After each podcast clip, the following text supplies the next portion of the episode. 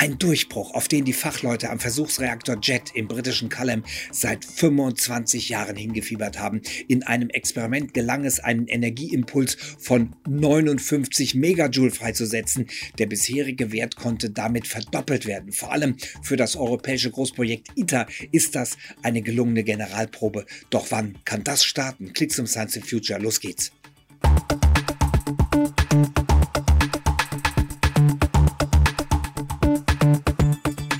Herzlich willkommen.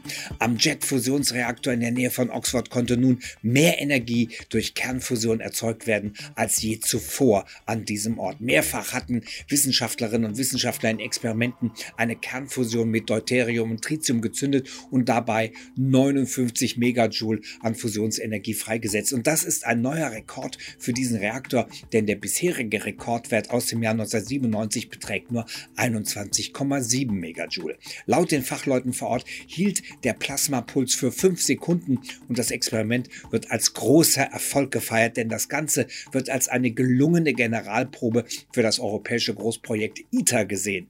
Wie genau lief das Experiment ab und warum ist JET so wichtig für die europäische Kernfusionsforschung? Sind wir einem ersten Kernfusionskraftwerk also näher als gedacht? Die Antworten auf all diese Fragen und noch viel mehr gibt's jetzt hier von mir bei Clicks und Science in Future. Nur mal vorab, trotz dieser großen Fortschritte wird es noch geraume Zeit dauern, bis die Kernfusion Realität wird, aber sie wird die erneuerbaren Energien in einigen Jahrzehnten ablösen können. Das wird jetzt immer klarer und das wird dann eine Zukunft ohne Energie sorgen, denn Kernfusion funktioniert nach dem großen Vorbild der Sonne. Hier verschmelzen einer Dauerreaktion Wasserstoffatomkerne zu Helium, quasi das Gegenteil zur Kernspaltung, wie sie in Atomkraftwerken benutzt wird. Das große Ziel ist es, die Kernfusion durch Menschenhand zu realisieren, denn ein Kernfusionskraftwerk auf der Erde könnte eine Unmenge an Energie produzieren. Und zwar umweltverträglichen, sauberen Strom. Und das ohne von Wind, Sonne, Öl oder Gas abhängig zu sein. Und bei einem Unfall werden keine riesigen Regionen unbewohnbar. Ein Super-GAU mit vielen Toten kann es dort nicht geben.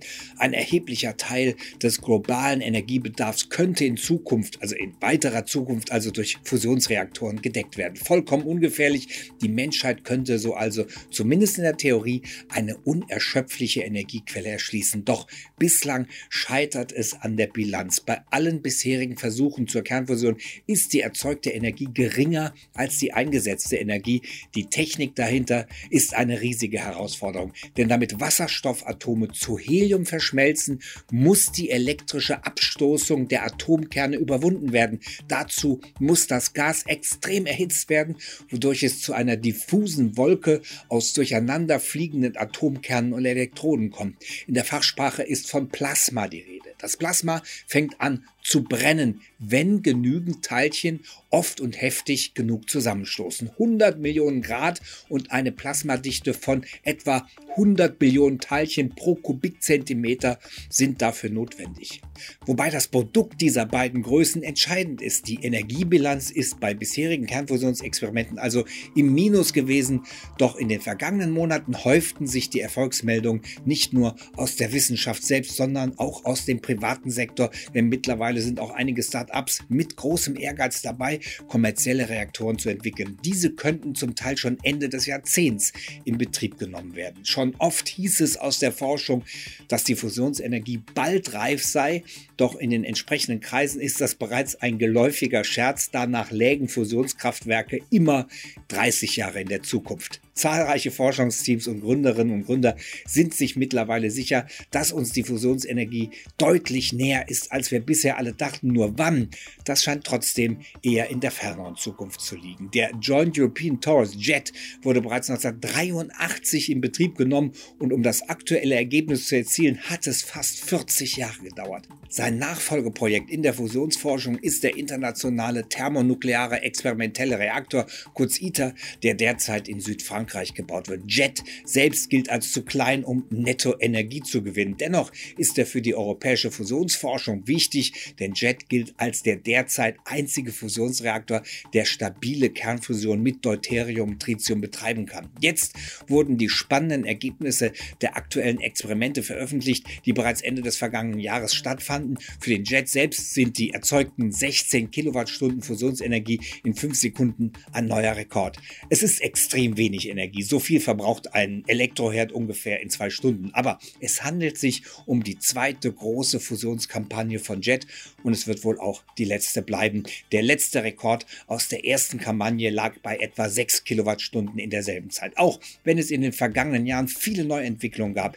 Der Bau des Reaktors liegt schon fast ein halbes Jahrhundert zurück und das ist auch der Grund für die kurze Betriebsdauer, denn es sind Kupferspulen, die das Magnetfeld von Jet erzeugen und der elektrische Widerstand der Kupferdrähte führt dazu, dass sich die Spulen stark aufheizen.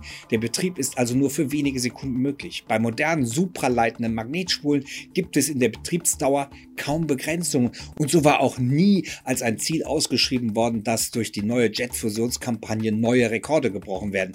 Die nun erreichten 16 Kilowattstunden erzeugter Fusionsenergie entsprechen den modellierten Annahmen der beteiligten Forschenden. Man war darauf aus, Daten und Erfahrungen zu sammeln, die beim Bau und Betrieb des ITER nützlich sein könnten. Hier soll in drei Jahren, im Jahr 2025, das erste Mal ein Plasma erzeugt werden, so der bisherige Plan. Doch wahrscheinlich wird es eher 2035, zehn Jahre Verzögerung, 23 Jahre nach dem Baubeginn. Symptomatisch für die Entwicklung der Kernfusion. Erstens dauert immer alles länger und zweitens als man denkt. Der ITER ist mit supraleitenden Magneten ausgestattet und die Forschenden sind sich sicher, dass so auch die magische Break-Even-Grenze bei der Energieerzeugung gebrochen werden kann. Zum Vergleich, im Jet musste dreimal mehr Energie in die Reaktion gesteckt werden, als herausgeholt werden kann. Beim ITER soll das genau anders herumlaufen. Das Ziel 500 Megawatt Energieausbeute über mindestens 300 Sekunden. Zehnmal mehr Energieausbeute würde so gewonnen werden, als das hineingesteckt werden muss. In der letzten Stufe soll ITER also krasse 500 Megawatt Fusionsleistung erzeugen, aber nicht nur der Fusionsleistungswert an sich ist von großer Bedeutung, sondern vor allem auch das Verhältnis der Fusionsleistung zur externen Heizleistung. In diesem Kontext wichtig der sogenannte Q-Wert, ein Verstärkungsfaktor. Für ein wirtschaftlich funktionierendes Kraftwerk müsste wohl zumindest ein Q-Faktor von 20 erreicht werden oder ein brennendes Plasma. In einem brennenden Plasma nämlich gibt die Fusionsreaktion Wärme ins Plasma ab. Eine äußere Heizung ist damit nicht mehr notwendig. Der Q-Faktor ist zu vernachlässigen. Klar ist aber auch, die bisherigen Reaktoren sind weit von diesen Zielen entfernt. Doch ITER soll die Machbarkeit der Fusionsenergie demonstrieren und bezeugen, sowohl technologisch als auch wissenschaftlich gesehen. Dafür sind China, die Europäische Union, Indien, Japan, Südkorea, Russland und die USA mit am Start. Die Kosten des ITER-Reaktors liegen bei mehr als 20 Milliarden Euro. Dennoch ist JET in seiner heutigen Form ein Modell für ITER, das Daten aus möglichst vergleichbaren Bedingungen liefern kann, von der Magnetfeldstärke und der Größe mal abgesehen. Die Betriebszeit von fünf Sekunden war nach Ansicht der Fachleute lang genug, um Rückschlüsse auf einen Dauerbetrieb zu ermöglichen, denn das Plasma wurde in den JET-Experimenten in den fünf Sekunden etwa zehnmal komplett ausgetauscht. Der Grund dafür, sein 3,5 Tesla starkes Magnetfeld reicht lediglich dafür aus, die Plasmateilchen durchschnittlich für nur rund eine halbe Sekunde einzuschließen. Deshalb müssen dauerhaft neue Partikel eingeschossen und aufgeheizt werden.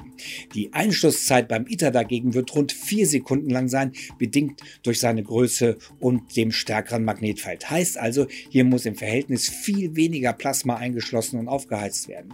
Die Energiebilanz wird hier also deutlich besser sein. Technisch gesehen basiert ITER auf dem Tokamak-Prinzip. Der Begriff Tokamak heißt übersetzt übrigens so viel wie toroidale Kammer in Magnetspulen, wobei die Silbe Tok auf Strom hindeutet und somit die Besonderheit des Tokamak-Prinzips hervorhebt, den Stromfluss im Plasma. Das Magnetfeld wird hier zum Teil von einem im Plasma fließenden Strom erzeugt. Das Konzept beim Tokamak basiert also auf dem magnetischen Einschluss. Charakteristisch bei diesem Projekt ist ein reifenförmiger Magnetfeldkäfig, der das Plasma deutlich länger zusammenhalten soll. So soll die die sogenannte Energieeinschlusszeit optimiert werden. Und hier ist ITER laut Ansicht vieler Fachleute auf einem wirklich guten Weg. Allein schon wegen seines enormen Plasmavolumens von, Achtung, 840 Kubikmetern. Damit ist ITER im Verhältnis von Volumen zur Oberfläche absoluter Spitzenreiter. Wissen wir ja aus dem Matheunterricht, umso größer das Volumen, desto kleiner ist die Oberfläche im Verhältnis zum Volumen.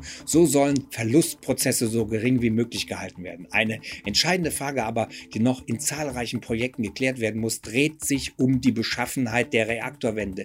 Schnelle, energiereiche Neutronen werden bei der Fusion frei und stellen einen Großteil der Energie aus der Fusion dar. In den Jet-Experimenten wurde nun erstmals Beryllium als Beschichtung verwendet und zudem ein Divertor mit Wolfram überzogen. Beide Komponenten arbeiten so wie zuvor in den Modellberechnungen vorhergesagt. Die Forschungsteams vor Ort jedenfalls sind von der Sache überzeugt, so auch die Wissenschaftlerin Atina Kapatou, die am Jet-Experiment beteiligt ist, in einem Interview mit Spiegel Online. Sie sagt, die Fusion dauert, aber die Arbeit lohnt sich. Wir haben auch keine andere Wahl. Die Fusion ist unsere einzige Option, wenn wir klimaneutral sein und trotzdem Zugriff auf saubere, konstant verfügbare und schier unerschöpfliche Energie haben wollen. Wir müssen das machen jetzt. Wow, wir bleiben dran am Thema, bleibt uns treu, abonniert den Podcast und ansonsten bis dann, bleibt dran.